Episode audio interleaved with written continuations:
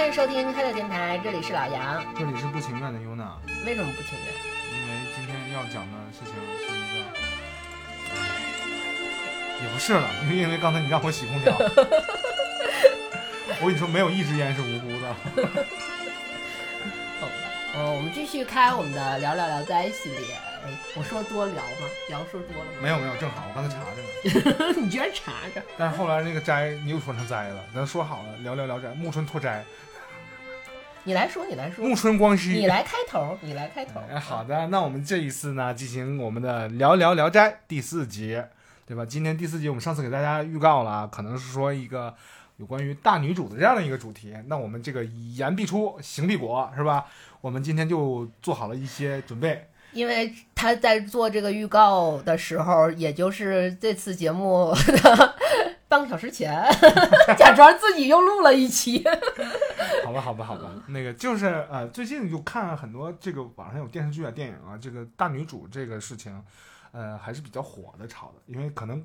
从资本的角度来讲的话，呃，最近产出的这些东频，女对频就是大女主呃，，对，嗯。大女主、女频吧，这女打女频这一个维度的话呢，这个最近资本的力量比较集中，产出来的剧呢都对在最近就放出了，然后可能我们大家看到的这些几个热播电视剧啊，大宋宫词。啊，对吧？司藤，然后不然司藤一定要说司藤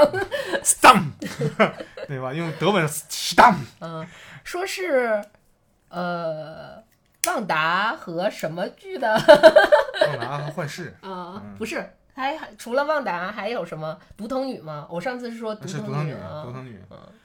啊，就这个大大大女主，这个这个是还有很多电视剧啊，比如说什么那个就安大家那个就做纺织的那个那个电视剧，嗯。要不然就是，呃，女三个女主创业的那个故事，也是有那个谁演的。哎，我靠，就突然就卡住了。反正你就说什么钻什么钻不都是大女主？那是比较靠前的事儿了。嗯我们就说，就这半年的故事，嗯有很多大女主的剧集扎堆儿，然后现在还会发展成高级的，变成大女主带两个副的呃小女主，小女主，嗯、然后一起助攻去做这一件事儿，然后你会把看看把就就给你一种幻觉，就是那个大女主呢，她实际上是那个最弱的一个，然后给她一个成长的空间，然后你从中获得你的爽感，然后就可能说这是一部年度爽剧，包括嗯吴谨言之前演的那个就创业就做化妆品公司那个剧，我之前也说过的，呃，收视率我觉得都还不错，市占率也都还好。嗯，也就是说，呃，资本一次又一次尝到了甜头，那所以说大女主这个事儿呢是不可避免，我们可能要聊一聊的。嗯，所以呢，我们的台长呢就从《聊斋》当中，然嗯。后就摘取了几个，我觉得很棒的大女主 可以做大女主题材，呃因为其实蒲松龄很擅长写女人，就是他每塑造一个，就是蒲松龄真的是写女人极能事，就是他每个他有那么多篇故事，他每个故事对女人的描写都是不一样的，他都都会冠以一个就是前所就是独独一无二的词，把它们丰富起来。虽然言就是说的，就是因为是古文，然后就说的很概括，但是你会从中能非常准确的把它们用脑海中把它显现出来，然后去带入你想要的角色。我觉得还是人家文化底蕴够深厚，想象嗯，力够丰对富。，就像我讲了这么多，人家就几个字儿就 带出来了，是这个意思吗？不像是就有很多乐评人就逢朋克必愤怒，然后嗯逢爵士必慵懒，就这种词儿，我就觉得就看吐了。就这种乐评影评真的是看吐了。但是他那里边那个描写实在是让人想入非非。嗯，怪不得那些影视剧们或者现代文学改编就从里面抽素材，也是有原因的，真的好，就特别推荐大家去阅读《聊斋》里面的故事，嗯真的是让你这个大开眼界啊！而且我今天其实《聊斋》很多故事，因为他喜欢以人名作为故事的一个就是标题标题。嗯所以其实很多故事其实都是大女主，但是我今天选的这三个，我们每次每期都三个故事嘛，我今天选的是我很喜欢的，就是站在我个人的角度上非常喜欢的三个女人的形哎，我象。插一句啊，为什么是三个就每期都三个啊，啊？我给大家解释一下，可能是嗯台长的体力跟不上，要不然要讲五 减五个的话，他要累死了。嗯啊，对我们这毕竟是录播嘛，对吧？正规的这个节目啊，正规节目嗯，里边最不正规的，因为我考虑 考虑了一下时长，我这么说是不是 收听时长和大家收听的一个曲线？使用体验，对使用体体验，哎，这样说还想就高级一点哈，貌似。哎呀，咱不讲人话是吗？好吧，那我们就开始我们今天的大女主，第一个大女主第一主第一个大女主，大女主，嗯，大女主啊，什么玩意儿？让你明明我情绪都嗨起来了，又让你给我带大。哎呀，大女主嘛。但第一个女人的名字叫什么？小翠。小翠儿。嗯，上酸上酸的那个。你怎么就能就这么这么那什么的名字？为什么就让你说出了浓浓的乡村爱情的味道？好吧，那这个故事许村写的。这个故事，嗯，来自象牙山的故事。小翠儿，对吧？啊，小翠，叫小翠儿吧。嗯。就小翠，那我们就先来讲一下小小翠这个故事的大概，就是大概故事原原版故事的一个原貌吧。他说的就是，他首先介绍了一个王王太长这这个人，然后他是有一次，呃，在家里面坐着，对，在就是在家里面坐着，然后天出异象，然后就是电闪雷鸣啊什么之类的，然后就是突然间窜出来一个。就是特别大，然后飞猫，就是看起来有点像猫，但是飞猫的这么一个非常对非常恐惧恐怖的这么一个，它里面就说是屎部嘛，然后就一惊一乍，就哎呀妈呀什么玩意儿，然后他老他哥就出来，他哥就看了之后，可能就有点像那种打喷嚏就说长命百岁的那种状态，就说哎这个是大贵之相，然后因为就是在可能在古代就是这种传言就比较那什么，就比如说。呃，看到就是每雷，就是狐狸到每到一个一个年段就会有经受雷击，对，就这就是我们传说中渡劫，然后正好就是他帮这个狐狸就算渡了一劫之后，这个狐狸应该会报答他，然后他必会大富大贵。是的，啊，之后这个人呢，就确实是就登进士嘛，就等于也取得了功名，然后也做了官，就是不只是不是赋闲在家，也做了官，然后生了一个孩子，但这个孩子有一点。问题就是有点傻，然后他里面形容说是十六岁还不知男女，就是翻译过来就是分分不清男女，对，男男女啊，然后就是所以这个孩子的婚姻就成了一个问题。谁愿意嫁他？啊，就是就肯定就是肯定是不能行，就不分男女，肯定就也一暗指不能行人事这种这种事儿了。然后就在他们为这件事儿就是呃。发愁发愁的时候，然后是又有一个老太太带了一个少女登门，这个少女非常好看，然后告诉她就是这个少女就是我们的主人公小翠，嗯，翠翠，翠翠，翠翠家，嗯，小翠，然后 这个家，然后这个就是本来他们以为是要卖女儿到府里，但是就是家那个老妇人也说我也不需要什么钱，你就只要养着就行了，然后老妇人就给口饭吃就行，对，老妇人首先是看到就是。这个老王的，就是太太看到这个小翠儿，首先长得很好看，嗯，而且就是也不用花什么钱，也也很开心，就就这么决定下来，两个人就给他儿子当媳妇儿了，嗯，然后结果这个老妇人走了之后，再去找这个老妇人就找不到了，然后反问反问小翠说：“你爸妈，你你妈去哪儿了什么的？”这个小翠说也是假装懵懵懂懂说：“我也不知道啊。”这这事儿就蛮蛮混过去了。从从那儿开始，小翠其实跟就是她这个儿子，就是也也说了叫元丰嘛，王元丰这个人，就跟元丰虽然有点傻，但是小翠儿还是跟他挺玩到一块儿去的，并不嫌弃，啊并非常不嫌弃，而且对他还很好。因为老夫人在之前有一些担心，就是元丰他妈就有有一些担心，觉得是孩子傻，会不会就是表面上对挺好，暗地里会有一些就是。过分出格的举动，对出格的举动对孩子，但是后来经过这样长时间，发现并没有。然后小翠儿呢，也是因为就是在跟元丰一些游戏当中帮家里面，其实排除了很多，因为他父亲是当官的嘛，这个王太常是当就是做官的，然后也做到了一定的。一定的位置之后，然后就实际上有一些政敌，包括家里会出现一些事情，但是都在小翠儿和元丰的游戏中给化解了。啊，然后直到最后，呃，家里面就是一切顺遂的时候，然后小翠儿在一次跟元丰洗桑拿的，算是洗桑拿吧，对，有点类似于桑拿的这么一个过程之后，还把元丰的病给治好了，就是把。一变把把一个人变成了一个把一个傻子变成了正正常心智的人，然后两个人算是在这这个时候算是幸福的生活在一起。可是，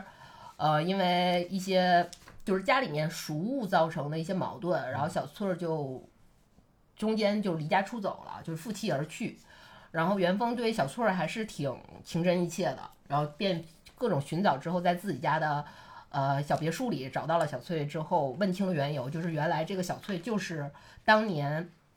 就是王太常救的那只狐狸的，就是孩子来报恩，然后后来也说自己就是报恩时期已满，然后就是最后一个大 happy ending，然后他化成小翠也是因为当年就是给王太就是这个。王太常给儿子定了一门亲事，他画成的也是这个，为了 让他过渡没有那么 奇怪，然后也画成了他定了亲事这个少女的模样，然后来他来他们家进行这么一个对。呃，就是一般报恩之旅的这么一个故事吧。嗯。嗯，这最后这一段，其实小翠儿就是安排的很明白，对，他实际小翠儿不是这个样子，嗯。而这个样子呢，是他本来安排好要他等他期满之后，他续弦的这样的一个这个小姑娘的样子，他提前就计划好了，就已经化身成这个样子。嗯，然后等到再娶到这个续弦了之后，会发现她和小翠儿长得一模一样。那哪是啊？是小翠儿和这个姑娘长得一模一样 你。这块儿那哪是啊，非常哪是啊，啊，那他对吧？嗯，对就这是一个呃报恩的故事。对，嗯其实呃，因为比如说像这种狐仙报恩、鬼怪报恩什么的，在呃算是嗯《聊斋》里面的大炉火了，是的然后它不是一个非常呃就是出挑的呢嗯出挑的这么一个故事，但是实际上你会觉得，就是为什么会觉得小翠儿这个人本身非常可爱，是因为。就是你通过读全篇，就故事原貌，它会有一个有几个点，就是小翠儿呢，就用这个呃全知全能的那个眼，嗯，捕捉到了这个事情发展的动向，然后他装疯卖傻，然后去凑成某种巧合，然后惹了很大的祸，在王太常看眼里看来还责骂他。但实际上呢，他殊不知啊，这个小翠儿用这样的方式帮他化解了非常多政敌的攻击，嗯，包括一些矛盾，包括一些祸事。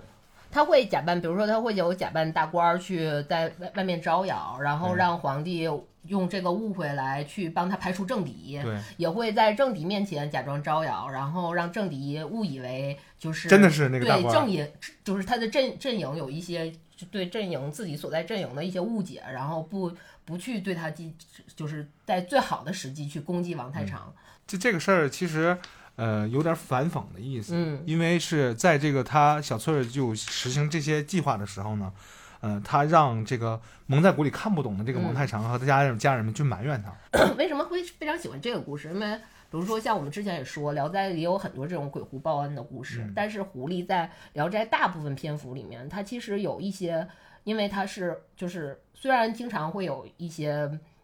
矛盾是在于对方表达说我是狐狸，狐狸之后，然后主人公会觉得就是是异类，然后就从此产生了一些间隙或局域之后，大家就分道扬镳了，会有这样的故事，比如说张鸿渐啊之类的这种的。但是实际上在小翠儿这里面是说，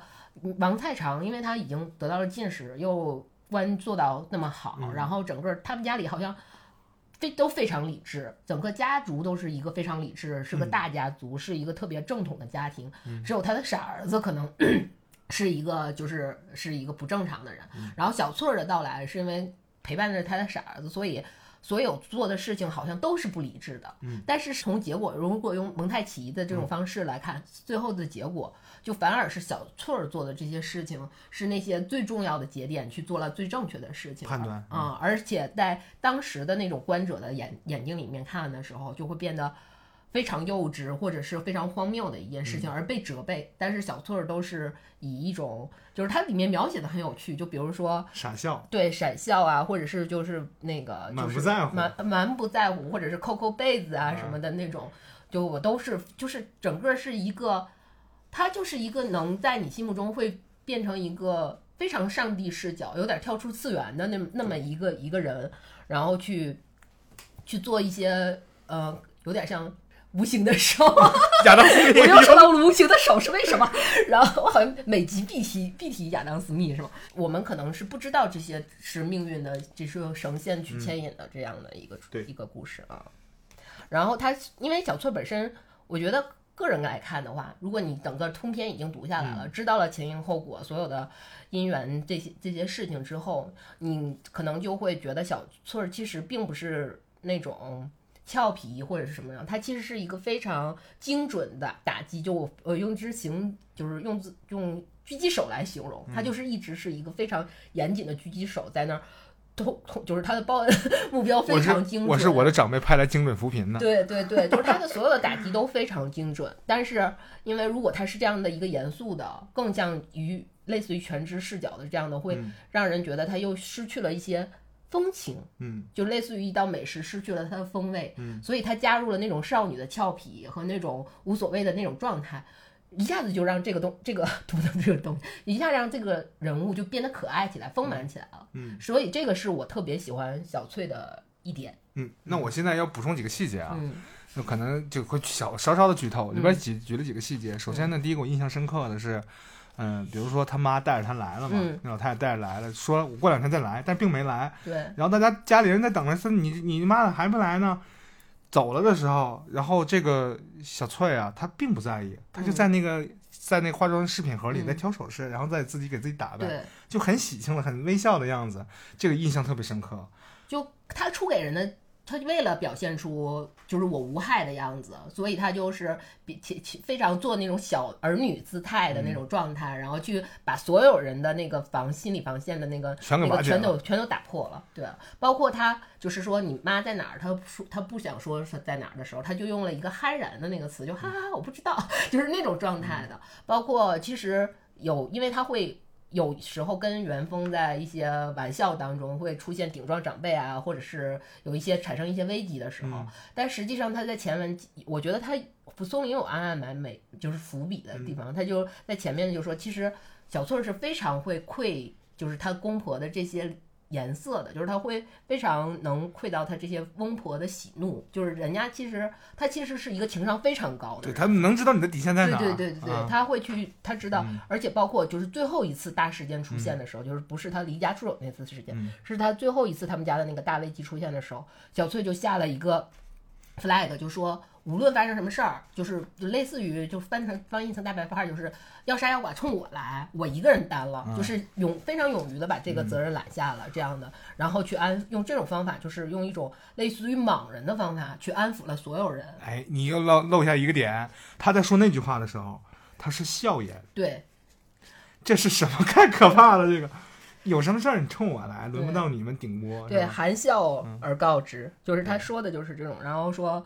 就是，然后说，如果你要是再迁怒于我，你是不是要灭我的口？他一直是有这种玩笑的口吻去解决所有的灭不了矛盾嘛你们这帮弟弟对对对对，实际上他，我觉得他每次就是别人说他的时候，他其实心里都是嗯，你们这些弟弟。无聊。对对对对，包括我说它很像那种，比如说类似于我们看那个《时光之轮》石石轮那个小说里面，就是因为它时轮那个大设定就是说有很多丝线，就命运的丝线去牵动这个这个时间，这个或者这个大环境在像时间之轮一样这样这样这样转转动，然后改变这个历史。但是小翠其实。是我们看不到那些丝线，但是你在这故事读完之后，你会觉得小翠是能看到所有丝线的。嗯，但是他又为了不违背外祖母定律定律，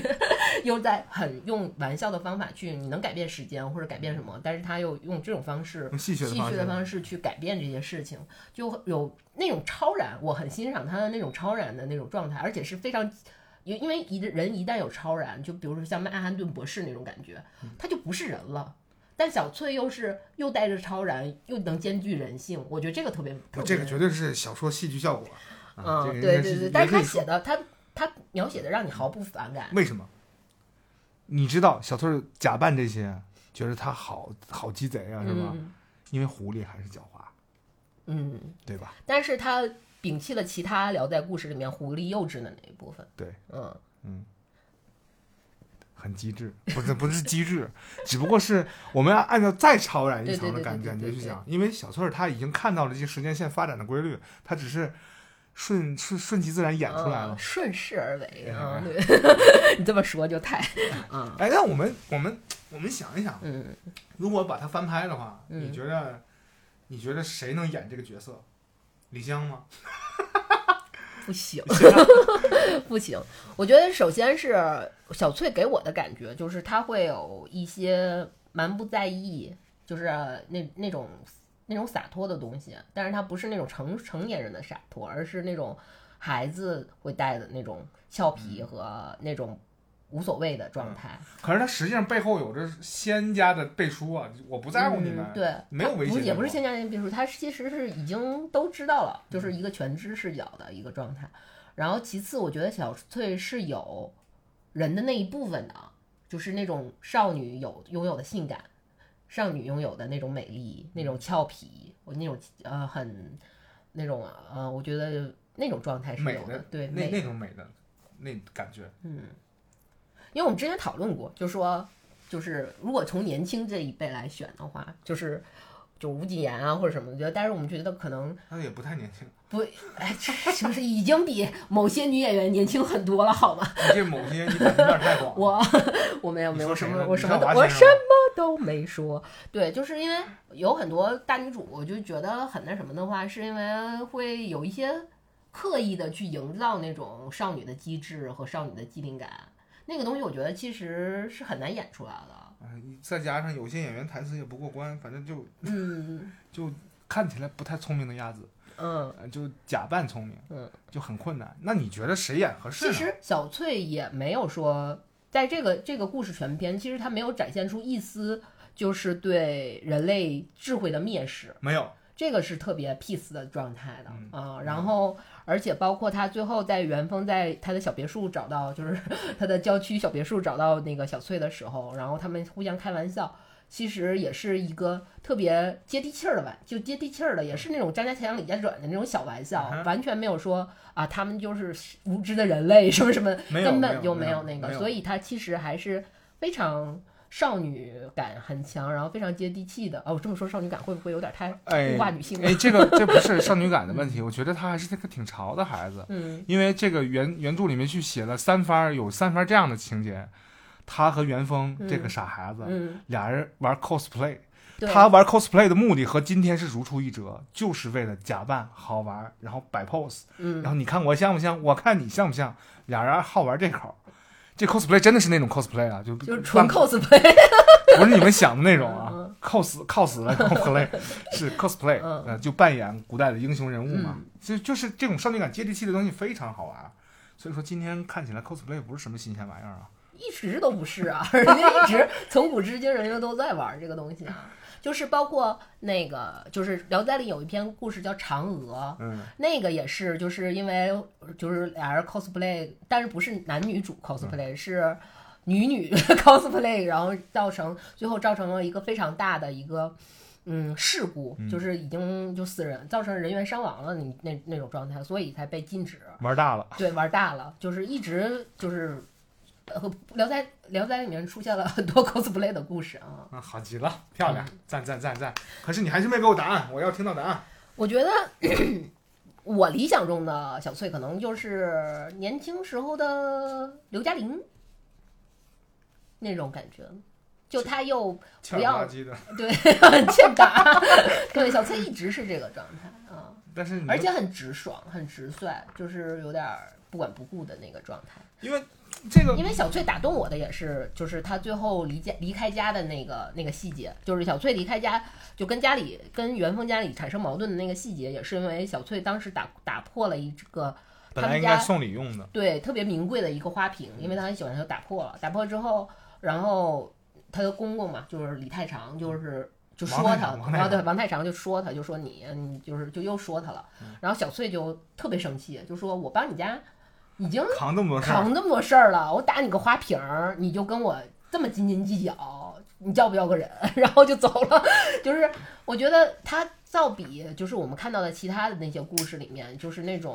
就是有爱说爱，有恨说恨的那种痛快感，这个是最最淋漓尽致的、最直接的一个方式，所以我很喜欢他。他实在是把那种狐仙写的太人性化了，嗯超然，而且很超然，就超又超人又超然又配有人性，嗯。看人和仙还是这两个境界啊，嗯不太一样，又狡猾，然后又玩弄你们鼓掌，但我没有坏心眼儿，我也不密不 diss 你们，对，我只是看着你们默默的在表演，然后我配合你们演戏，然后演完了之后看什么结果。然后嗯对于我来说无所谓，对于你们人类来讲，我已经报了你的恩，嗯任务完成了。嗯然后我也不能闪了你，对吧？一开始我就化成成那个姑娘的模样，嗯，你在续弦的时候看到她就能想起我，看见我就能想起她，继续过你的日子，拜拜。对。对吧？人仙这个殊途，对吧？就分开了。嗯，而且他的那种离去也不是说那种会留下很多伤感的离去，他的离去也是一直做好了铺垫，他就是有点像那种无形 大道无形的那种离去，就还挺哎呀，毕竟人家是神仙嘛。嗯对哎呀，刘嘉玲是吧？嗯，欠了吧唧的刘嘉玲，或者景甜我觉得也可以。因为景甜是真无知啊，她可以把无知状态演到极致啊！谨言慎行。哎，我们这是不是算是蹭了司藤的热度？感谢大家，我终于蹭上热度了。因为有一些演员演什么都像自己，嗯，比如说陈道明，但是我觉得，我为什么说景甜合适？因为我觉得景甜确实够美，我承认她好看，她确实好看，这个是真的是男女都认为她好看，对是好看。对，又水的又够美，我觉得就是够美就可以了。嗯那这个她演的好不好，完全取决于导演的功力了啊。就是剪怎么剪这个故事，不能说今夕何夕这种台词今。夕何年？呃，今夕何年？这是万人遭黑，听你这个梗我都是惊，我也是惊了。也不是他要说的，嗯他的台词他不念能行吗？嗯，那么多摄像机对着他，导演就在肩头上看着，你说你不说？哎，我觉得小翠那谁演也行，就是演最续的那个女女主，那叫什么来着？那姑娘。宋轶嗯，我觉得她也可以，她挺二次元的，你不觉得吗？这姑娘也不年轻了。是，但是她还挺还挺挺二次元，挺有那个那个那个少女感的。我不太喜欢少女感这词儿啊，就是说看，我就说那个意思，看起来有那个味儿，有那个味儿，行吗？宋铁是吧？小宋还是挺好的。对，我觉得他可以，嗯，他也可以，但是他只要不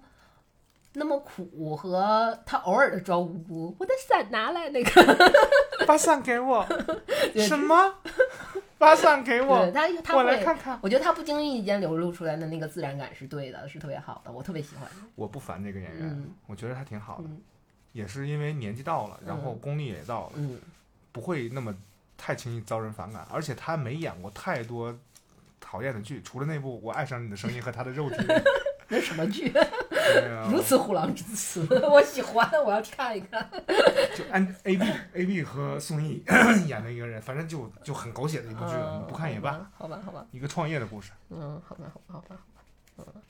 那因为小翠儿算是比较，我就只要一提起来，其实大家可能就是刚一说名字可能不太知道，但是一提起故事，其实大家都能慢慢都能对号入座的这么一个比算比较算耳熟能详的故事了。想想然后 我是我的我是要转折的，然后我们进入第二个故事，我是要这么说的。你好好好要说啥？转要说啥？我就我就想说的是，嗯人和人差别很很很很大，嗯，神和神、仙和仙之间的差别也很大。对对，所以就这个写了千人、千仙、千面，嗯对，在蒲松龄的作品当中，所以说他可能一直流传到今天还有人读。嗯，而且他不带苦味儿，就是它是难得报恩故事不带苦味儿的一个戏。我一开始我很小的时候就觉得这个《聊斋》这东西里边写了很多很可怕、很那种旧社会那种疾苦嗯，是有，对，但不曾想过就是里面还会有这样的一些轻松，喜剧俏，皮，轻松俏皮，完全可以超改然的改成一个呃现代的一个古古装的这样的一部喜剧，实际上是可以的，嗯、我不是可以的，而是。一直以来 都从这里抠素材，对对对对，对吧嗯？它里边写的那种呃近代的文言，就所有人都读得懂，太简单，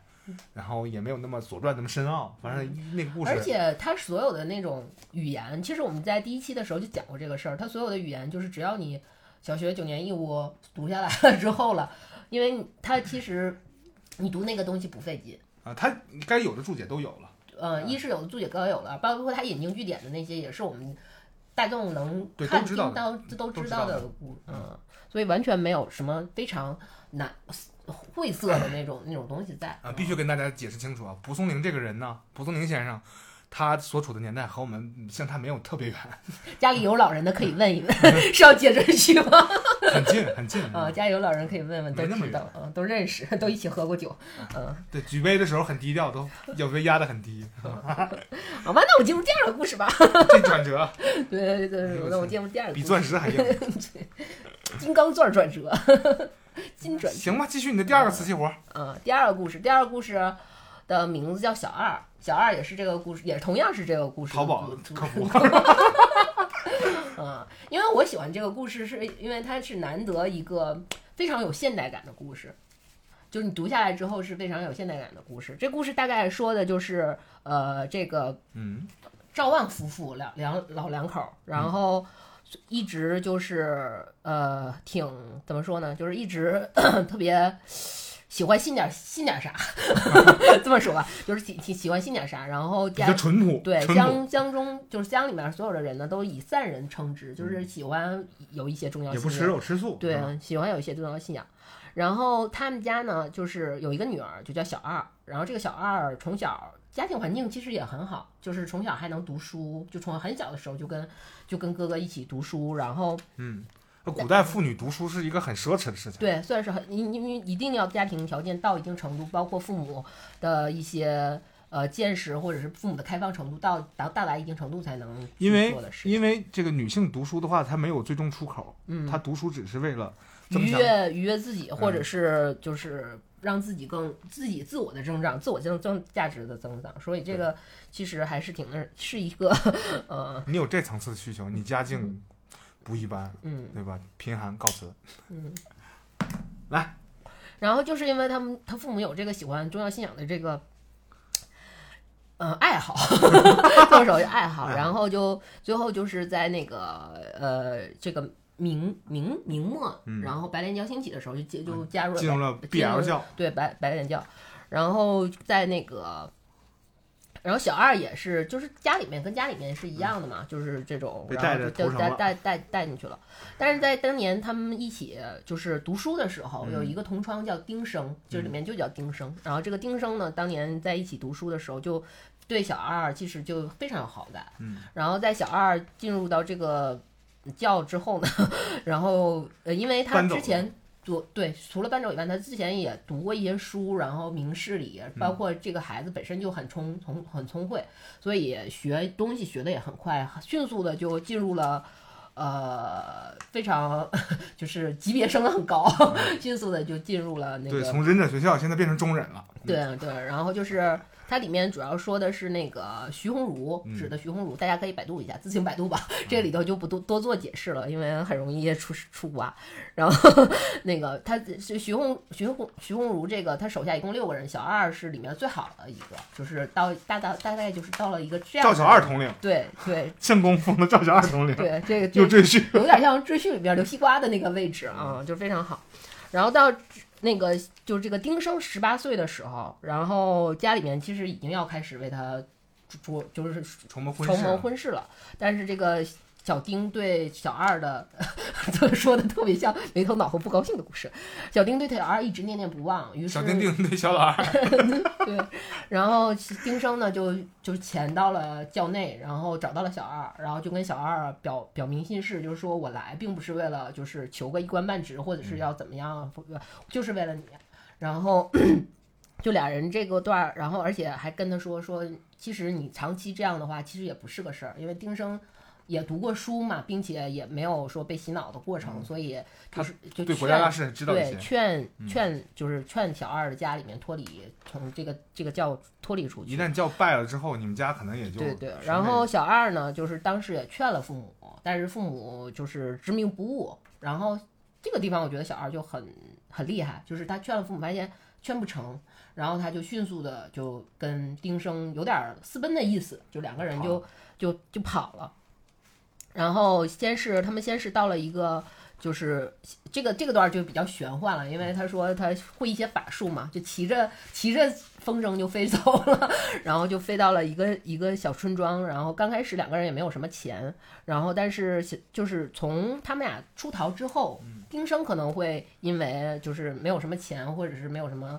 包括当时时局很动乱啊，然后，呃，两个人没有家家家家家族的依靠之后，会有一些忧虑。但是小二一直就是非常乐观，然后 发现隔壁就是通过隔壁的一个，当时有点像大盗贼的那么一个角色吧，罗宾汉对，然后那个把他们家的钱偷来，然后作为他们的就是启那个启动资金，实际上是他原著里面写的是骗来的。对，嗯，就是其实也算偷来的嘛，就是他用那个一就是有点儿田山挪海之术那种感觉，就是就偷把这个钱偷来了，偷来之后，而且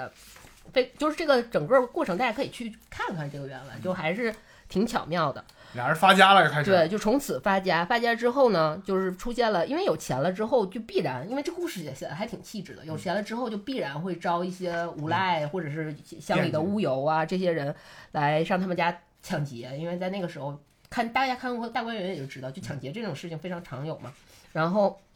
小二又用他的就是法术，一是靠他法术，二我觉得还是他的机智和他的镇定，嗯然后击退了所有的盗匪，包括乡里面出现就是呃蝗灾，小二也是用相同的方式，然后帮助乡人所有的就是抗灾，抗抗灾嗯，但是因为在这个时候，就是那个呃，跟他之前家里面跟那个徐鸿儒，就是那个已经已经这个这场暴乱已经结束了，然后呃，他家也帮嗯受到关联受到关联，然后乡里面人知道之后，就是想用这个方法去敲诈他，嗯但是。在，因为她之前也帮邻里很多，嗯但是在这个时候，她只能自己花钱把她的丈夫营救出来，乡里的人、其他的人都没有伸出援手，所以小二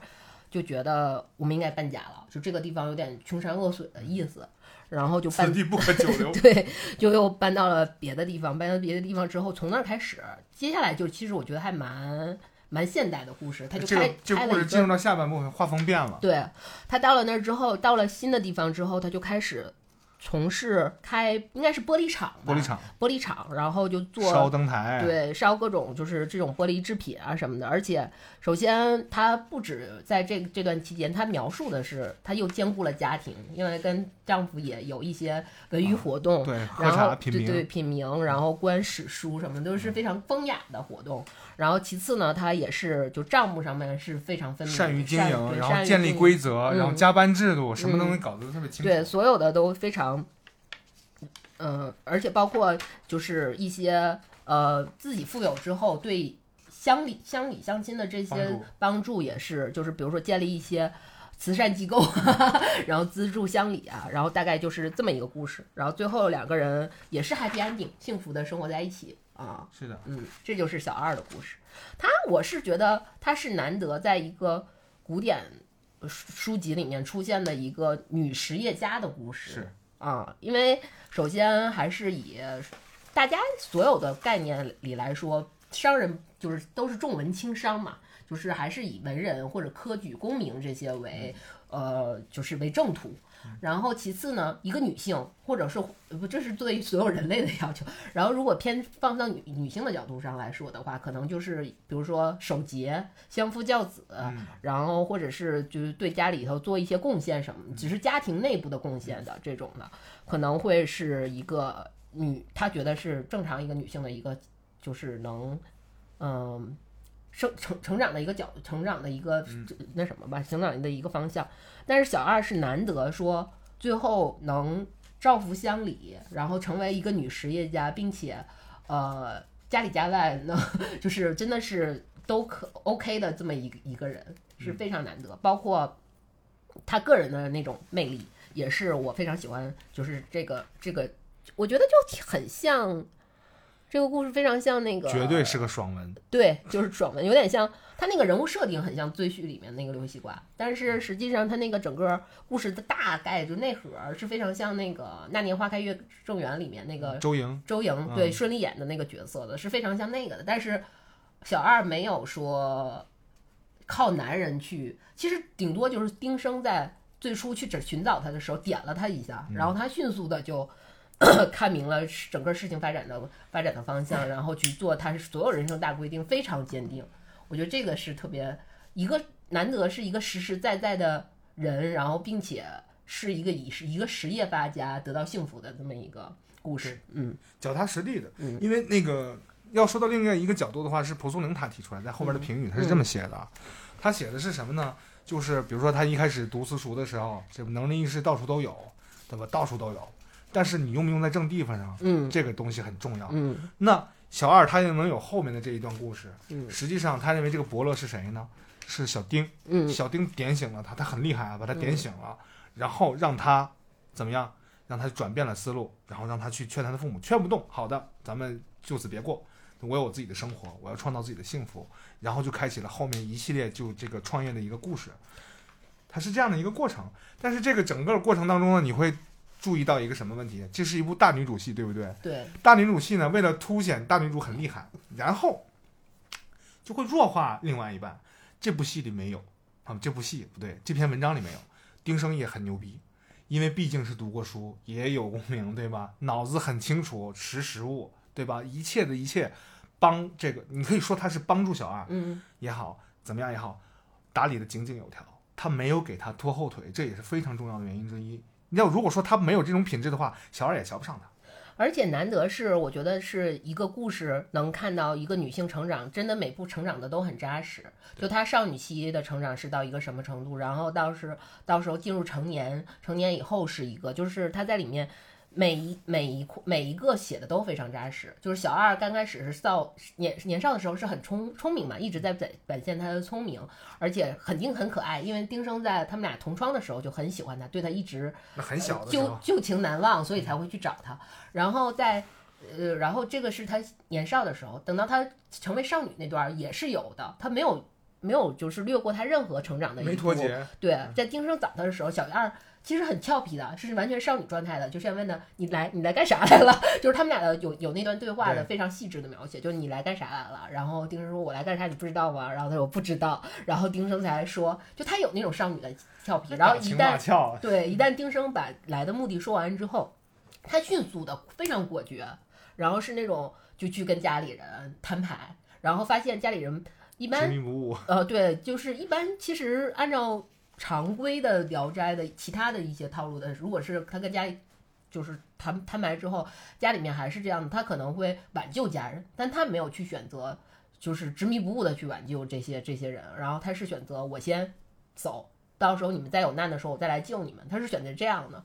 然后包括他们生活遇到困困难的时候，丁生也是，丁生就是非常我担忧就是我担忧，我没有把这些事情我去强撑，我去去外面去做一些非法的事情去争取生，他完全没有。但是小二就你踏踏实的，我有办法，然后就可能手段上是有一点玄幻了，但是实际上就是解决了所有的矛盾。然后他的等到他完全是一个少妇少妇的那种状态的时候，就是我觉得描写是在于就是他们家遭贼。的那个时候，他那个写的很香艳的那一段，就非常少妇、非常香艳的那段，就说遇到贼来了之后，他没有慌，匆忙的说，一般一个女的在床上 睡觉，没穿衣服对，就是要去先去找衣服，把自己遮盖起来或者怎么，然后再什么什么样。他没有，他就是来了贼，他迅速第一反应就是我我就起来了，然后也没有穿衣服，然后贼去。就袭胸，对他有一个袭胸的这个描写的时候，他也没有说“哎呀妈呀”那种什么也，他也没有，他马上就非常镇定，然后马上用他自己能能能反抗的方式，就是他他的法索德菲他的法术嘛，这个是可能是聊斋需要，就是他反反反抗，就是他特别在在行的地方去制服敌人，然后并且在最后他也选择说，因为实际上他们是有那个就是徐鸿儒那一部分的背书，所以他没有把事情闹大，他选择就是原谅了这些人，把这些人就放走了，然后这个就是他们都每一步做的都很。恰到好处，就是人情也也够了，事故也够了，然后而且又没在事故中，呃，让你显得那么难难，那么那么不舒服，嗯啊，然后包括他后来是，就是他是一个非常及时止损的人，我觉得那种理智是就让我非常钦佩的，是在这里这个故事里面，就他比如说他家人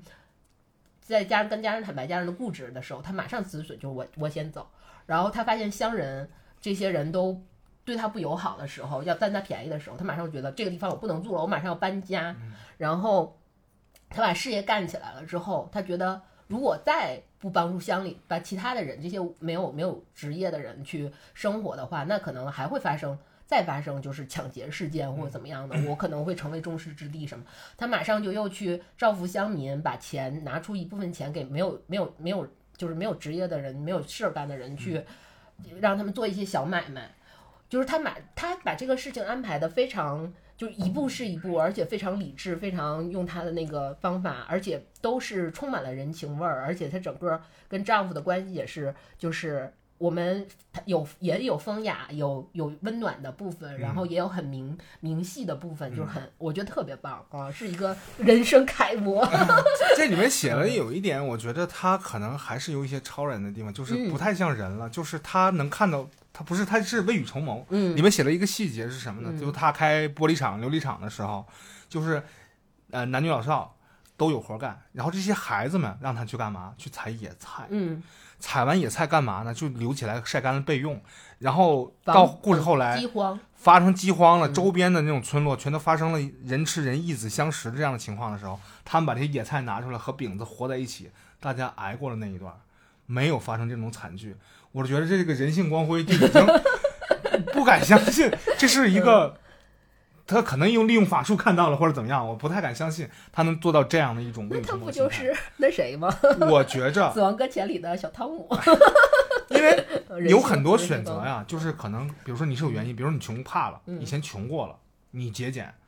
小二小时候没穷过，嗯，在白莲教里锦衣玉食，然后他天天忙务公务，然后他的父母也妥善安置，他没穷过。然后就算是落难了，他用自己想办法搞到了钱，也赚了钱，还是没穷过；遭了贼了，还是没有穷过。他就知道穷人，穷人能能切身体会到穷人是一个什么样的状态，能对于这个社会有什么影响。然后他要及时止损，他觉得我应该做一些什么来个继续止损。而且特别妙的是，就是蒲松龄在描写小二的时候，他用的字儿就仨字儿：绝慧美，就绝慧美，就是已经。聪聪明美到头了，就是他一直在，就是这个是小二的人设，他一直在不停的去丰满这个人设。确实，我们读完之后，就真的是绝会美的一个。这个聪明有点聪明过头。我都怀疑他不是人，聪明不是人了，是不是？当然，人家可以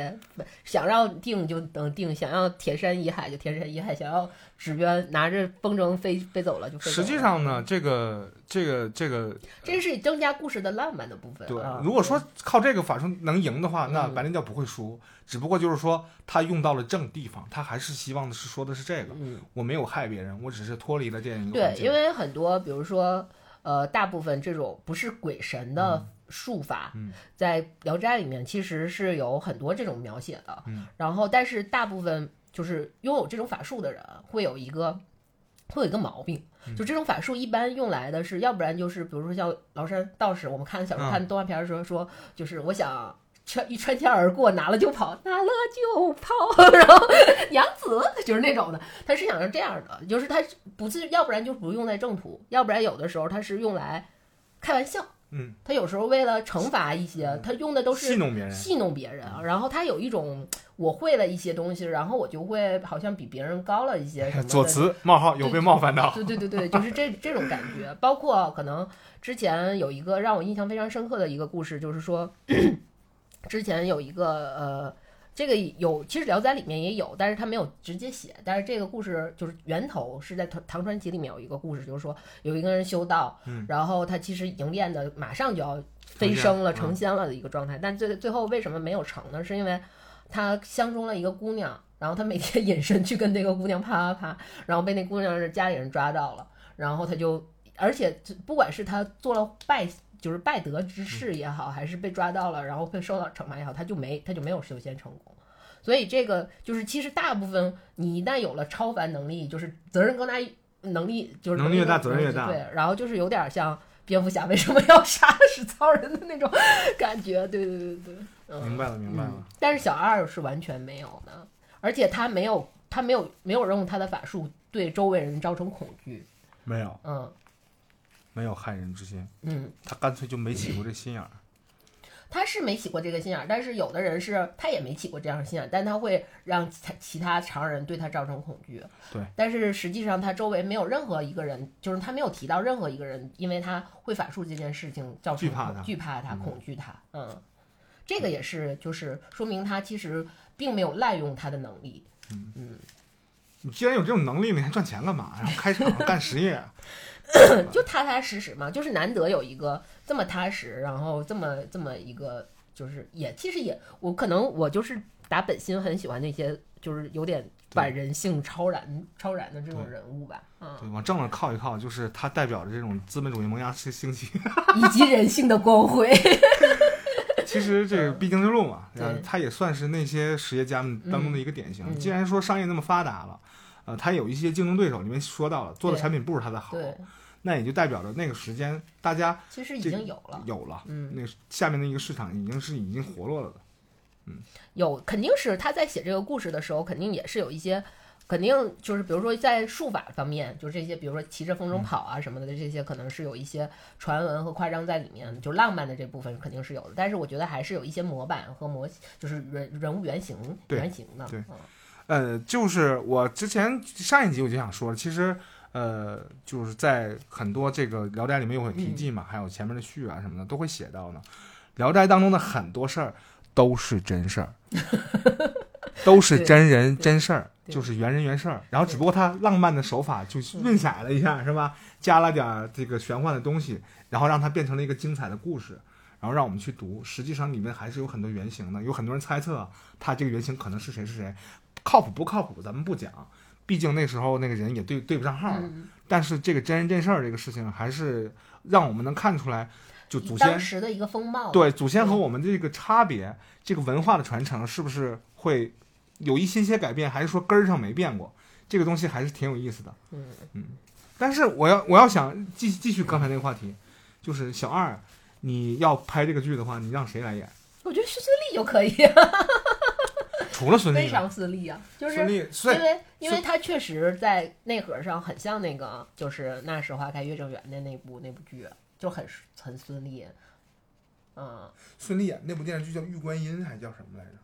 啊，有啊他演过玉观音，呃，然后那个嗯。电视剧嘛，然后里边我记得一个台词儿，他那里边叫安心还是叫安什么玩意儿嗯。忘了，然后就是说他就有一段台词，两个人说安心是漂亮，红颜祸水啊，你知道吗？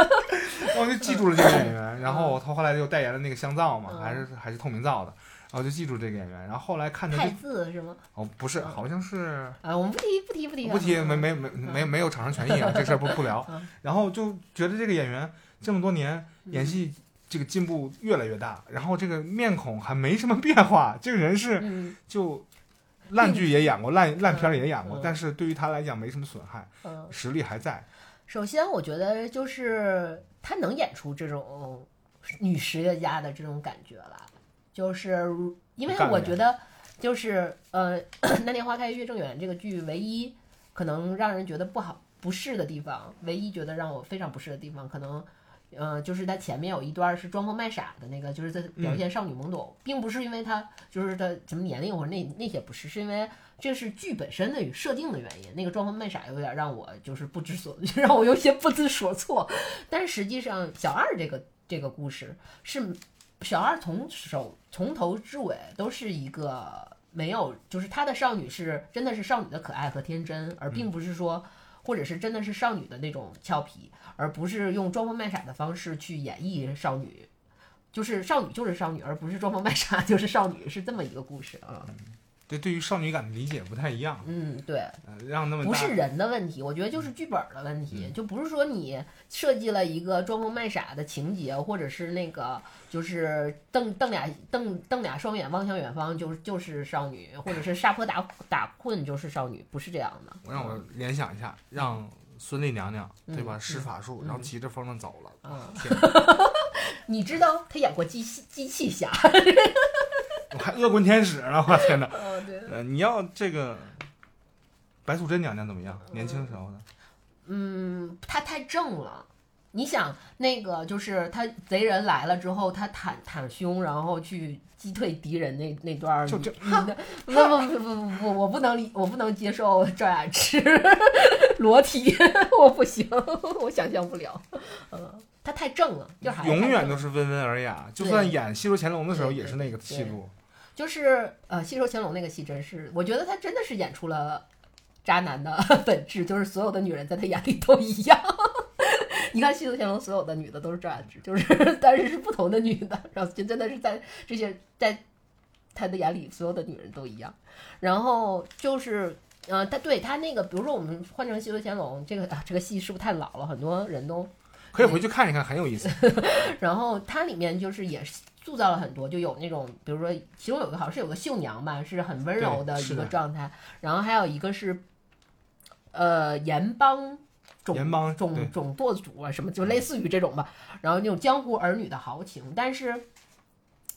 呃，就是那个时候我我很喜欢张雅芝，但是实际上那是我那是我童年女神嘛。但是她演那种江湖儿女，虽然也有豪气，但是还是太过于正了，就是她有那个就是那种话剧范儿，不是话剧范儿，是那种沉重感。嗯它太有那个沉重感，就是有包袱。我觉得小二这个故事，它虽然是也是呃虚虚实实相结合，并且其实它是它算是一部时代大戏，就那个那个明末的那个动乱时期的一个时代大戏，但是实际上它没有那种时代的包袱，没有被就是所谓的那种牵引，所谓的那种牵，就是那种被时代所推就是推动的不耐什么，它是没有的。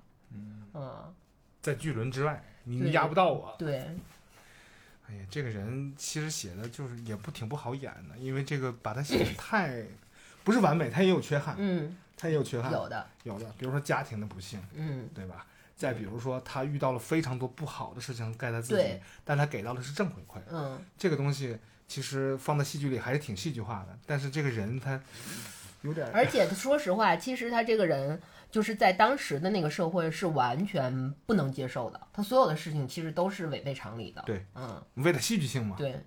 是违背。但是你，但是我们把那个时代的那个被部分抛出去，然后以现在这种这种视角去解读的话，就来阅来阅读的话，真的不是解读，是阅读。来阅读的话，就是你会觉得，嗯，还是很很美妙的一个故事，很一个妙人，嗯，就是那种状态。妙啊！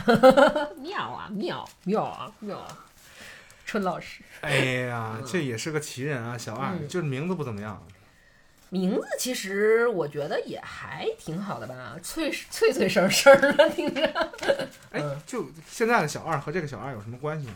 哪个现在小二啊？比如说现在叫，比如说现在店里边伙计叫小二，啊，那没关系。好吧？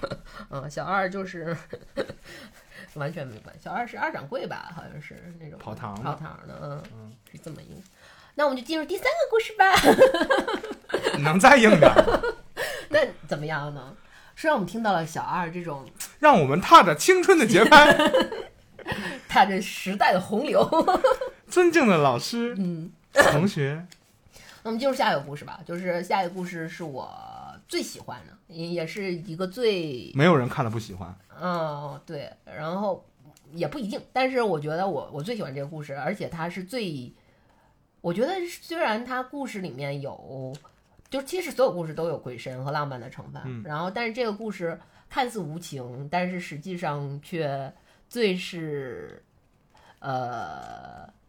怎么说呢？你你这么理解，就是嗯现在有一种解读，就是很多恐怖片儿分成惊悚片儿、嗯和那种惊悚片儿那种 jump scare，就突然吓你一跳那种，还有那种嗯、呃鬼神仙儿那种玄幻，然后还有什么？心理恐惧，对，还有一种叫什么呢？温情类恐怖片，就是它解释的是一种温情，就是你看起来它好像是恐怖片，实际上背后是个温情的故事。那我们现在说的这故事是表面冷冷血，暗线温情吗？也不温情，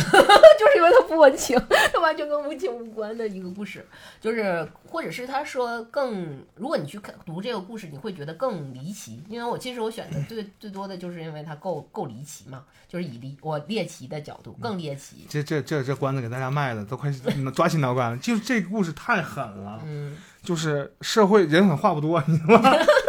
社会你狠哥，我我老 哥 这个太狠了，李这个丰田儿，嗯，有点李丰田的意思啊，有点那个意思嗯。但是呢，这个故事他没法拍，可能嗯。你整不出来那个感脚。我觉得很，因为我们在之前就有说设定说这个把这个人带入成我们现在比较大家比较熟知的女星或者什么的，但是实在是想不出来一个合适的人。这个确实是是，你看你刚才那个戏很容易你会想到，嗯比如说，嗯，嗯，孙俪娘娘，嗯对吧？对，那这个戏真的找不到。我在脑海里搜了无数的女演员，都会嗯有三个字儿：她不配。好吧，我现在进入故事吧，不要卖关子了，好吗？嗯，这故事很赞啊，嗯里边这个环里边各种环节都是现在朋友们喜欢的，嗯有各种各样大家需喜好的。嗯，点，嗯，这爱个故事其实叫《侠女》，然后里面这个人其实也没有名字，这个女主角就是没有就是以我们就以下就也称为我们讲故事这个梗概的话，也以侠女为称吧。好，然后呃，先开始是交代了有一个顾生，就只交代姓顾的这么一个小顾，我们就以下顾先生嗯，就以下称称为小顾啊。就是金陵人，又是金陵，金陵这是一片神奇的土地，滋养了一群神奇的人。我不知道啥地方，反正象牙山呢，小小顾，呃，就是小顾，小顾呢家家里边比较比较就是比较穷，不然后是比较穷，是很穷。对非常穷，然后有呃只有一个老母。故事开始呢，就是这个小顾，然后金陵人。家里非常穷，然后有一个老母亲，然后在大概是呃，就是勉强帮人写写画画，然后写可能代写书信，就是这种这种就从事这种工作，然后多勉多才多艺，识点字儿，对勉强能糊个口。糊个口。就在这个他二十五岁家里找不着媳妇儿这这个档口呢，他们家对门儿搬来了一对儿母女。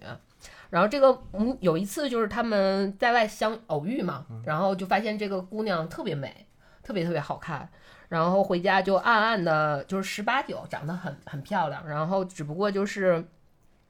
不爱笑，呃，对，不太爱笑，然后就是非常正义凛然，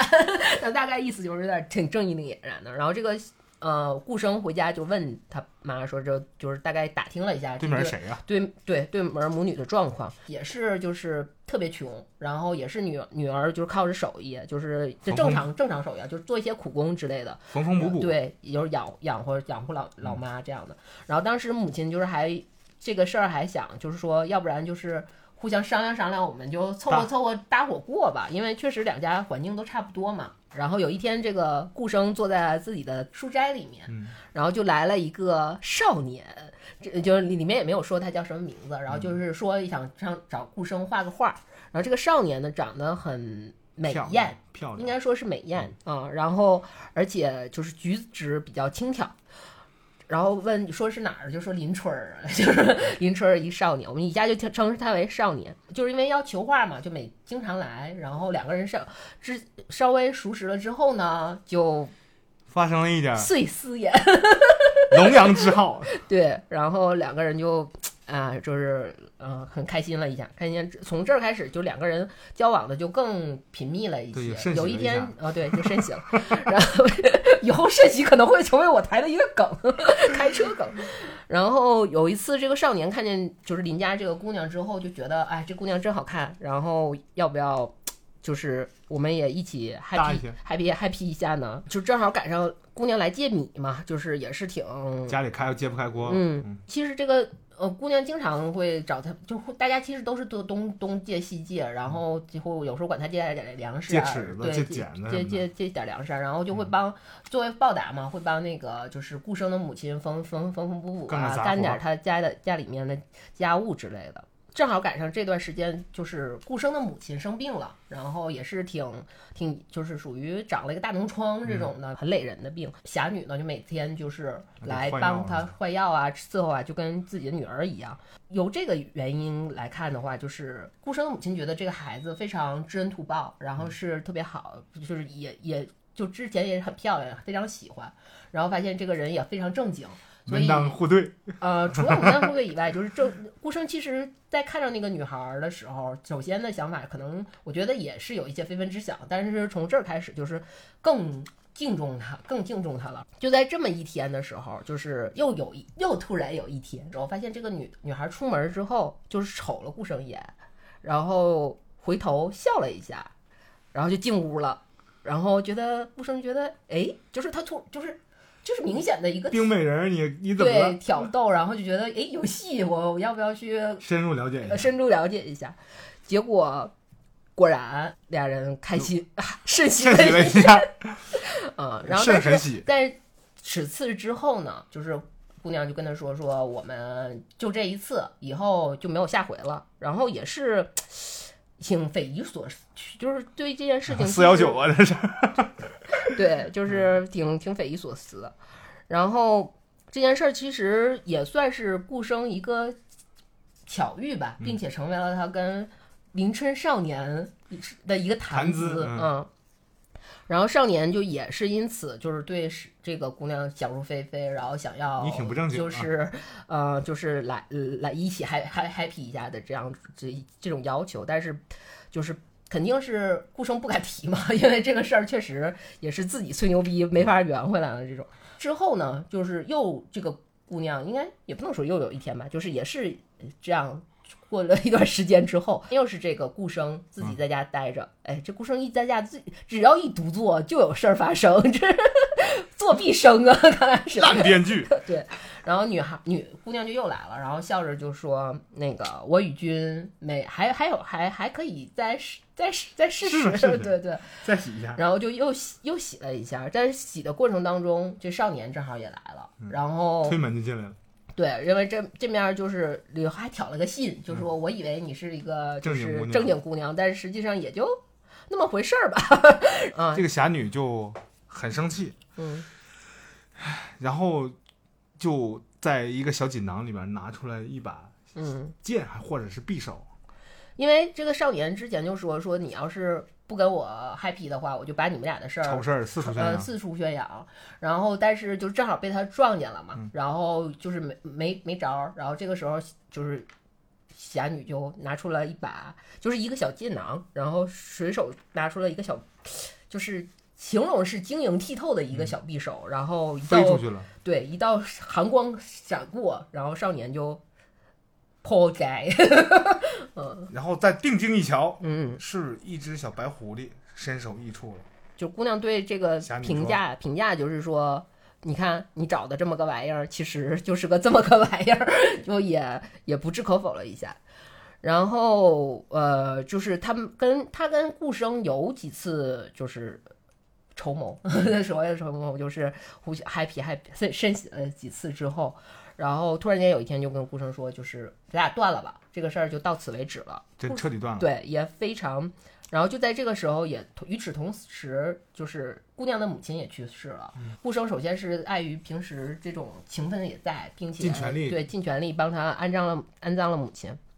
因为。他对他们的这次分手也是莫名其妙，所以在就是有一天晚上的时候，就偷偷去到姑娘家，想看看姑娘在不在，然后想解释，或者是想解释，或者是怎样吧，就是想看一下，但是发现家家里面门户禁闭，就都紧闭，然后人也不在，所以顾生在这个时候就怀疑说，姑娘是不是外面还有别人啊？回来之后呢，还留了留了一个小印记，就留了一个小玉佩在那。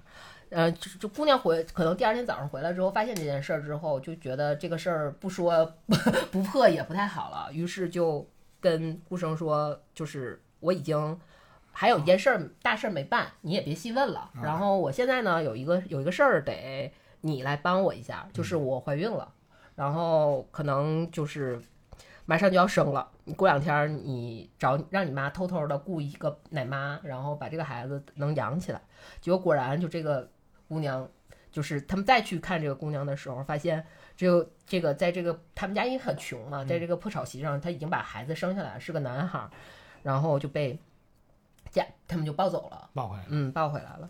就是其实这是一个非常怎么说呢，算是很离奇的一个经历，一般人无法理解这个姑娘的行为吧。正常正常情况下的话，隔了一段时间之后，这个姑娘就又突然间出现在顾生。在家里把这一切谜团解开，实际上是这个姑娘早年是家里面非常，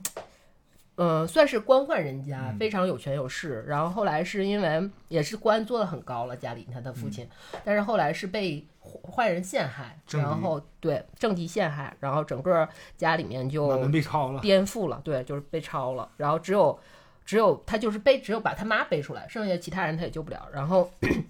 他做他一切做这些事儿，包括他这些奇怪的行为，就是为了查出他仇人在哪儿。然后他搬来也是因为他发现他仇人就在附近，然后对踩点儿，然后以至于想要去替他的父亲报仇。嗯，他那个他他跟他跟顾生说这件事情的时候，他已经就是带着一个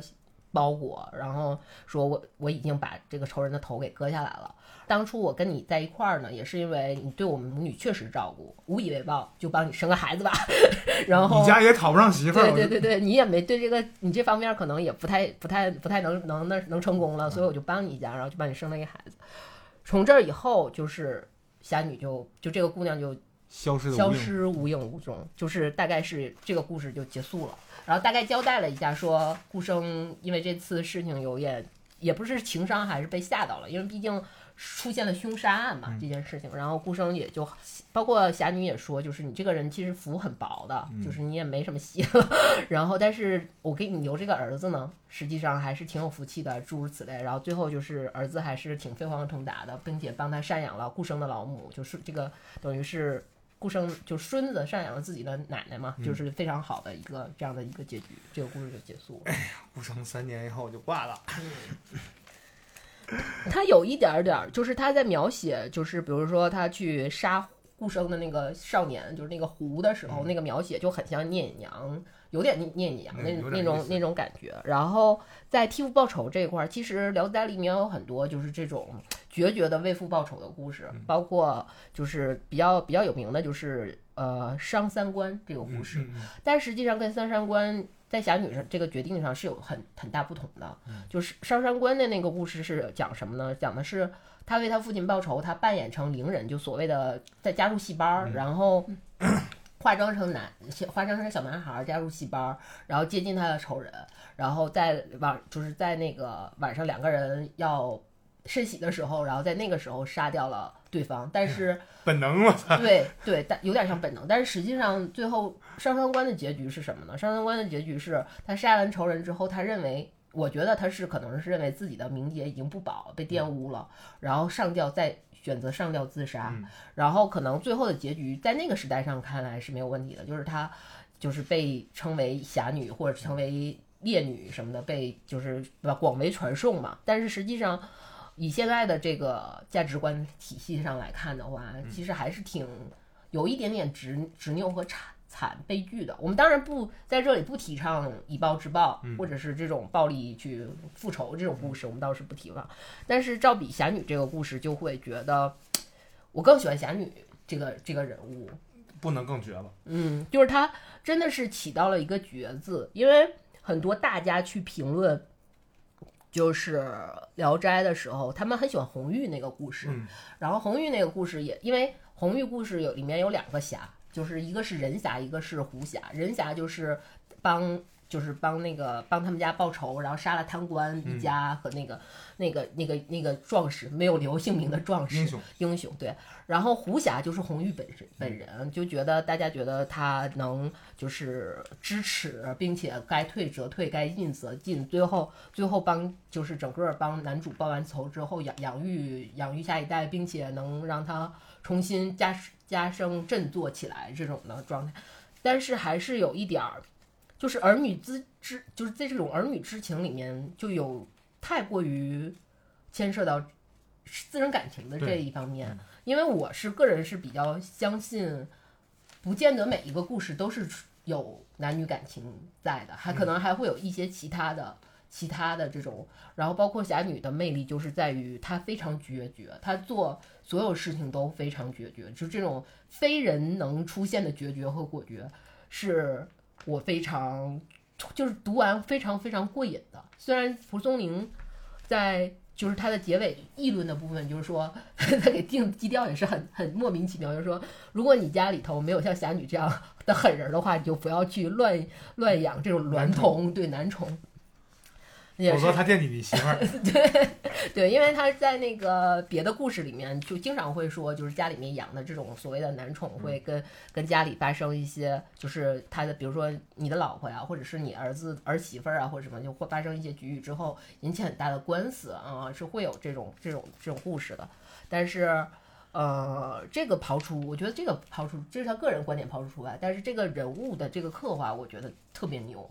以至于我们在去带入现代的某些，如果是大女主戏的这种女性的话，是很难带入找到一个如此能既，嗯、怎么说呢？就是这种，我觉得她有点超，太超人了，她有点曼曼哈顿不是的那种感觉，超已经不是人的那种，就是给我一种感觉觉，，如果这个东西拍成戏的话，假设它是一个十五分钟短片儿，嗯，在我面前演完了，灯都等不及我去反应什么，这部戏人家已经 拂袖而去，深藏功与名，人就走了，就一道闪电一样就过去了，我都来不及反应，我也不太能确定一个人能做出这种抉择，他是一个什么样的心态？因为聂隐娘那个故事最后说，聂隐娘也不是说一个人就决绝的走了，聂隐娘是跟魔镜的那个，就是专门给人磨镜子的那个，呃，他们俩结伴而行，然后就是这样的一个，就是要一个可能成双之后结伴而结伴联袂的这种状态，嗯才是大家熟公认熟成的一个好结局。对啊，这是一个固定熟成的好结局。但是实际上，侠女的这个故事就是我这件事情办完了就就结束了，我可以写。我觉得我如果用我去自己给他，我以我非常可能我浪漫一下去想象他的，我觉得侠女可能在。结束这段之后，就说我可以去享受我更好的人生了，嗯，因为他没有说像宫三观那样说他上吊，就上吊说明就结束了。他其实是想得很开的人，他没有被这些所有的东西，没有被任何事情所束缚。可能为顾生生孩子这段儿稍微有那么一点儿点儿牵强，牵强，或者是稍微有那么一点儿点儿太过于就是这种你来我往的这种，就是有付出回报付出回报这这种成这种这种这种感觉了。但是实际上，来而不往非礼也。我觉得 除了有这种报恩这种这种东西在，这个这个是因果关关系在的话，还有一个部分是我觉得，其实蒲松龄在写顾生这一段的时候是想凸显出侠，因为她叫侠女，她不叫侠嘛，就是她的女性魅力的。她是可以，其实是可以通过这段，就是我可冷可热，我是真的是可咸可甜是吧？对，可咸可甜，就真的是很棒啊！这个侠女啊，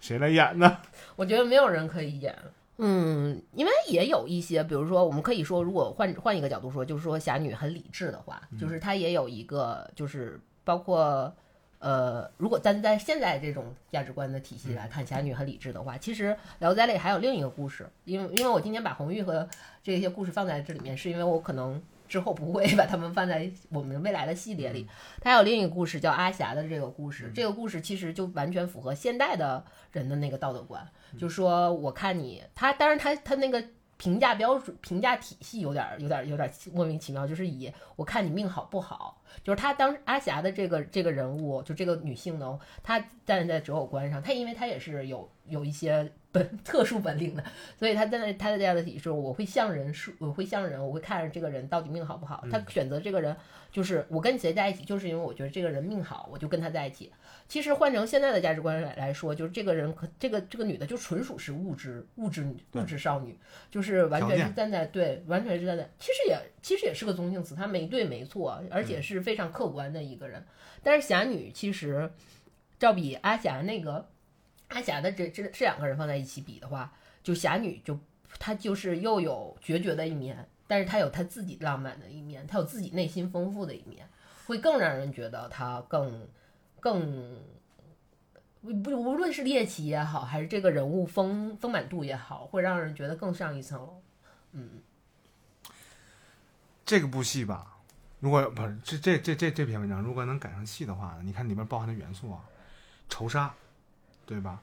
母慈子孝的问题，对吧？包括这种穷帮穷的问题，这种社会大伦理，嗯还有什么？还有耽美，嗯对吧？嗯还有什么香艳？有没有？嗯，还有玄幻有没有？这么多元素凑齐了之后，武侠，武侠这个绝对是武侠，嗯因为本领高强，对嗯吧？但是也不能以一敌万，他肯定是踩点儿去了。为什么就是一一一招命中？对，他可能他可能喜欢这个一招命中这样的一个词儿，就一击必成，嗯，因为他和这个因为他是其实他是一个非常周全的人，他会去做非常充分的计划。嗯其实像像那个张三观的那个故事，就是那个姑娘最后自杀也是因为。她所谓，其实三三观也是被人称为，他也做了一个周详的计划，因为他潜伏进那个戏戏班里戏班里头也半年了，嗯然后他也知道，就是也抓住对方可能会好这口的这个这这一块儿，并且乔装打扮也都非常，就是非常精心，嗯但实际上他没有选择，没有想好自己的后路。侠女其实踩点儿这么长时间，就是她是有未对未来生活是有向往的。我们做就是我我觉得特别浪漫，是在最后中可是可以肯定是可以做自己的，她可以非常与她自己放飞自己那那种。就是可以过新的生活啊，或者怎么样去选择他想要的生活了。她完全在这一块儿就做了一个诀别，是一个特别干脆的人。我这件事情结结束了，我就有下一段人生，是特别，我觉得这个是很乐观、很棒的一个人。为什么就目标明确。为什么我想起了七武士？有点那个意思，浪漫就绽放一下就好了。嗯，以后但是他没有。就是日本那种文化是浪漫绽放一下就好，但是他可能最后面对的是纯的决绝，就决绝到有点没有后路。对没有后路，就是就是那个浪漫一下之后，就可能就没有没有所谓的我不想后面的希望的问题了。但是这个故事是你感觉你觉得很好，意犹未尽的感觉是，他既绽放了，他既浪漫了，或者是他可能没有浪漫或者绽放，他他把这件事情完达成之后，他有一个希望在，它是有一个无限希望在哎呦我的。天哪！一个女刺客消失在夜幕中，你也不知道她去哪儿，嗯好浪啊！这这故事吸引我的时候，我也是挺震惊的。我嗯没曾读过这么绝的一个故事啊！当然，我是放在那个历史背景下塑造了这样一个人物。我觉得现在也很难有一个这样的人，这样绝。你看，我觉得就是你可以在，你看，比如说我们在小二的故事里面找到了说，我们可以其实是可以找到原型的，不管是我们看国产剧也好，还是就是这些美剧、英剧什么这些日剧什么，你可以其实你是可以找到这种这种原型的，就是元气、积极向上，然后实实做实业，然后非常就是聪颖，就是对一切都是善的善的表达什么的，这些是有的。包括小翠，其实也也有可能是有的，就这种少女、少女这种智慧少女，然后有点超凡脱俗的这种形象也是有的，不管她是什么样的。但是侠女这个这个人物，我觉得是真的是古往今来很难得，你去能把一个人比肩在他身上，你觉得他可好像谁就可以，好像就真的是没有，是一个独一无二的人物。嗯，也就是元素可以偷，翻拍别想。嗯，元素也很难偷吧？他这个故事很难偷。借鸡生蛋嘛。嗯，其实里边那些词儿有的都很绝，他塑造这个人物的时候，有的时候靠对白，比如说他里面说跟顾他，基本上都是靠顾生对他的一个印象，对就是所有的是所有对他的第三方的一个侧写，嗯侧写去写，比如说他说那个他有少有的台词啊，嗯这个我能为你生子，但嗯不能养，嗯对吧？就你们以后好好好生照料着，嗯。就就觉得他在生孩子之前就已经想到了这一点了，已经布置的明明白白了，没有爱情，只有报恩，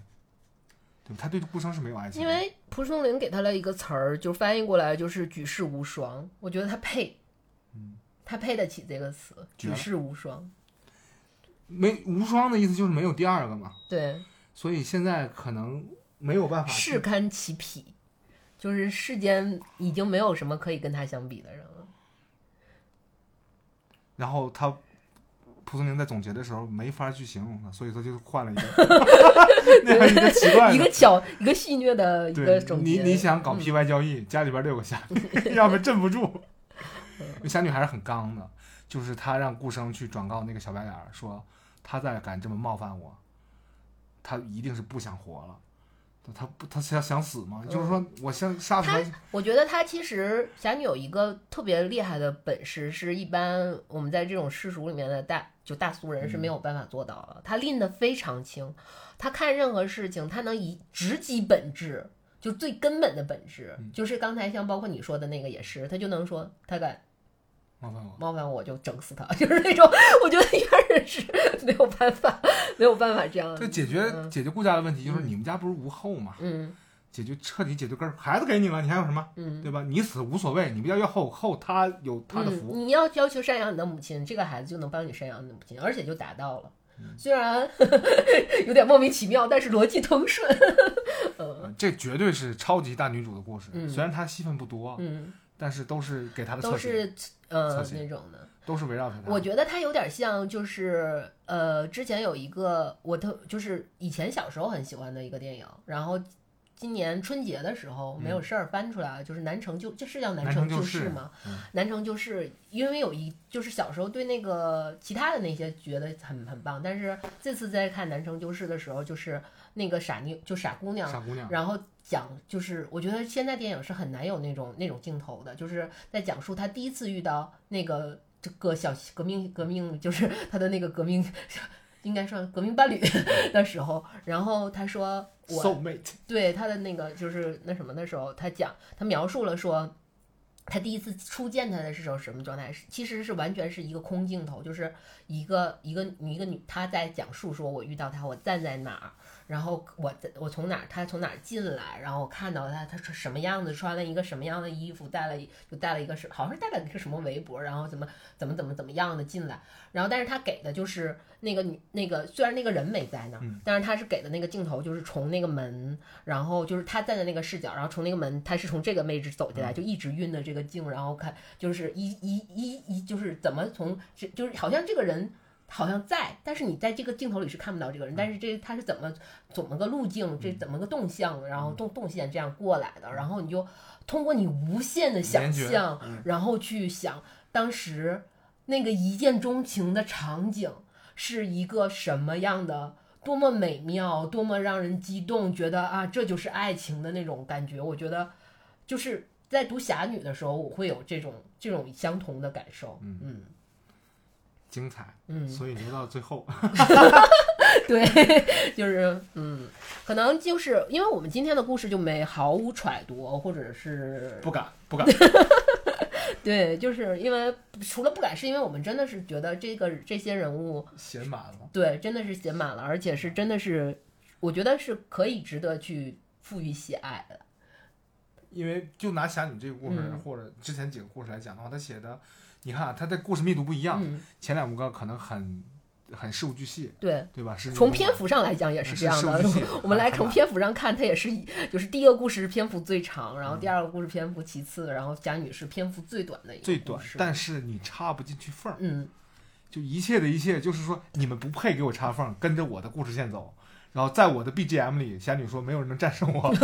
然后就一路走到头，然后一骑绝尘，不见了，对，就这种咻的感觉，嗯像流星一样。又有点像他撇出的那个晶莹的匕首。他我觉得侠女本身就是他那个晶莹的匕首，就是他那个建档里劈出那个匕首，因为他有在。就是描写那个很细节的描写那个匕首，就是说他原文写的就是说晶莹剔透嘛，是说的这样的。嗯我觉得这侠女本身就是那个就像冰做的一个匕首一样，或者是都不是水晶，是冰做，因为一直他在那那谁对他的评价就是冷冰冰的这样的。然后顾生看了匕首，还是追出去问，嗯然后他说有些事儿你还是不要知道的好，对，会惹惹祸上身，对吧？你知道心里就是病。你先别说这事儿了，嗯是吧？嗯然后挺逗的。然后里边还有一个描写，就是当时被人打扰了嘛，他说今天晚上好心情没了，嗯明天咱继续再战，继续甚喜啊。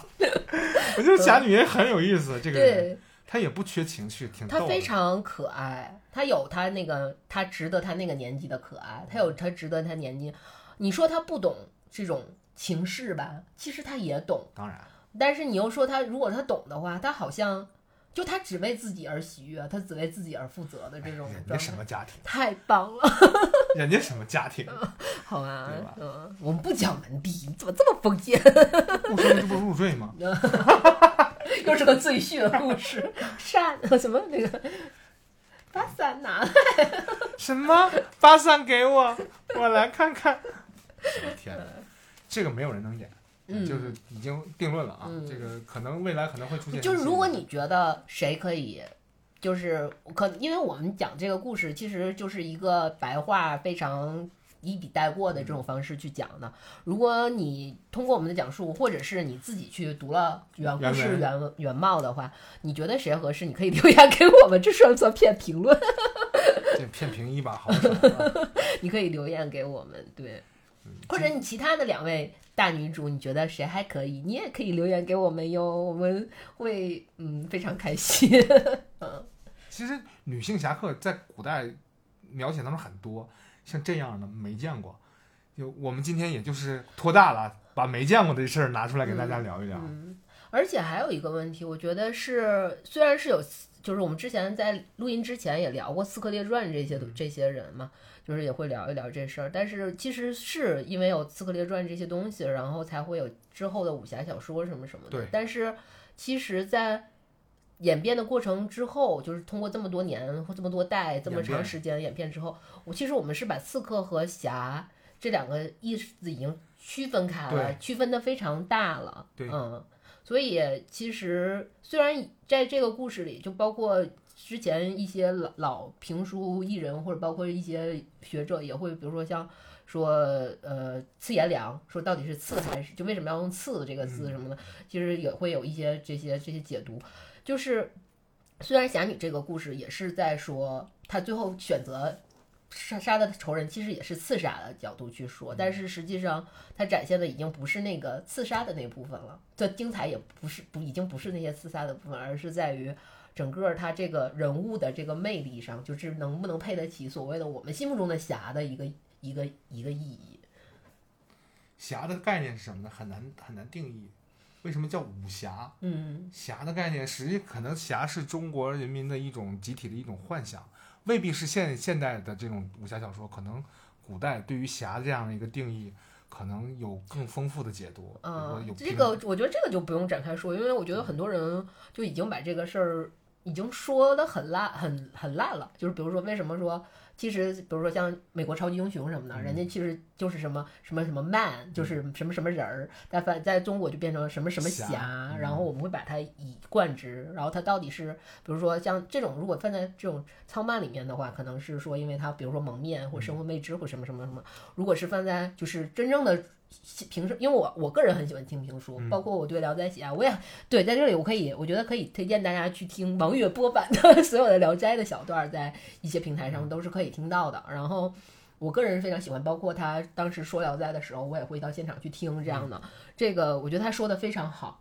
然后包括就是用。评书的这这一块去解读侠，也是说要什么，或者是配了什么样是侠，什么样是壮士，什么样是什么什么这样有一个，对他他会有一个有一个区分，就是或者是要有宝剑，或者要什么有一个名名有名的武器兵器或者怎么样，他会有一些不同的界定。但是实际上这些都是我们后人在演绎的过程当中去给他加的附加的，嗯，然后我觉得这个事儿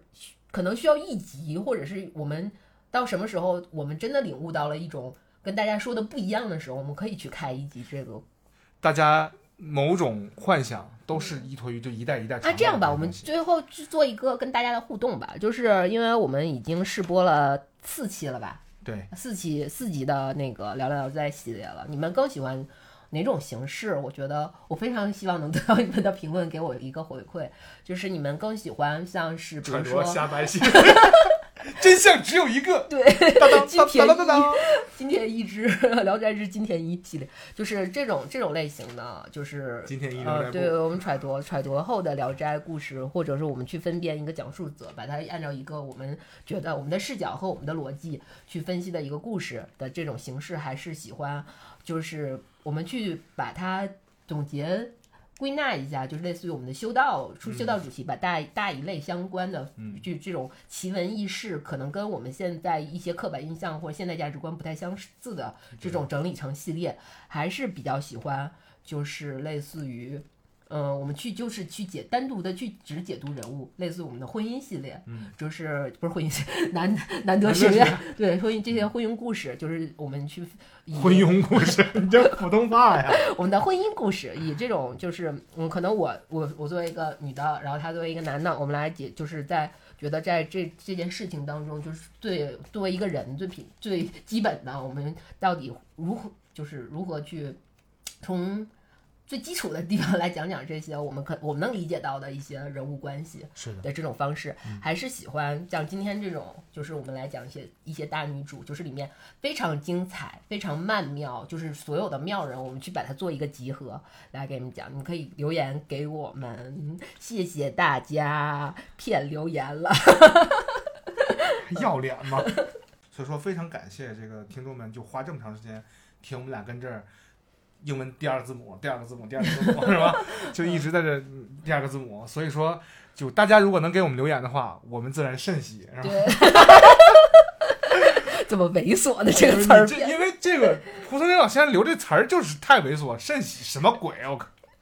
所有这个我们听我们电台的听众们啊，这个我不揣度你们，然后你们如果喜欢揣度，还是喜欢听各种各样的东西，留言跟我们互动。对，哎，好了，我们会继续为你奉献出奉献我操！官方，你把自己当侠女了？那我官方一点呢？就是我们会奉上，对奉上，我们就是嗯，你们喜欢，你看人民喜闻乐见的就是我们乐于奉献的嘛。你看没看过《甲方乙方》大家喜闻乐见的是甚喜那一段，你不给播呀？啊？我可以 看你们评论的数量，想一想，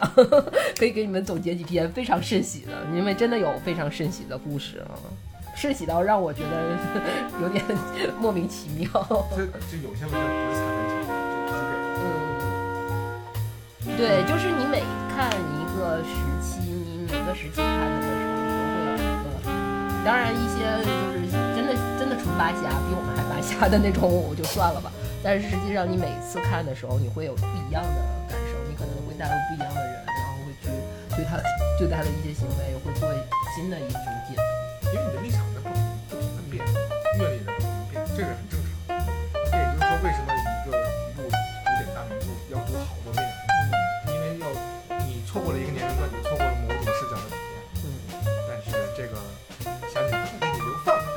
小二也很可爱啊。我们的翠翠，哎，翠翠她不上酸菜了，她给你上了一演一一出大戏，都挺好玩的。嗯、以后我们会挑更多好玩的文章给大家。故事好多的好玩的故事，别文章，好玩的故事。故事故事可还行，因为原文要大家自己去读啊，一定推荐自己大家读这个故事，在网上找就可以找得到。如果你不想买的话，你是什么玩意儿？什么鬼？节目，就这样结束吧，越说越吓到。嗯，感谢收听 Hello 电台，这里是老杨，哎，这里是还没卖货的 Yuna，完结。撒发。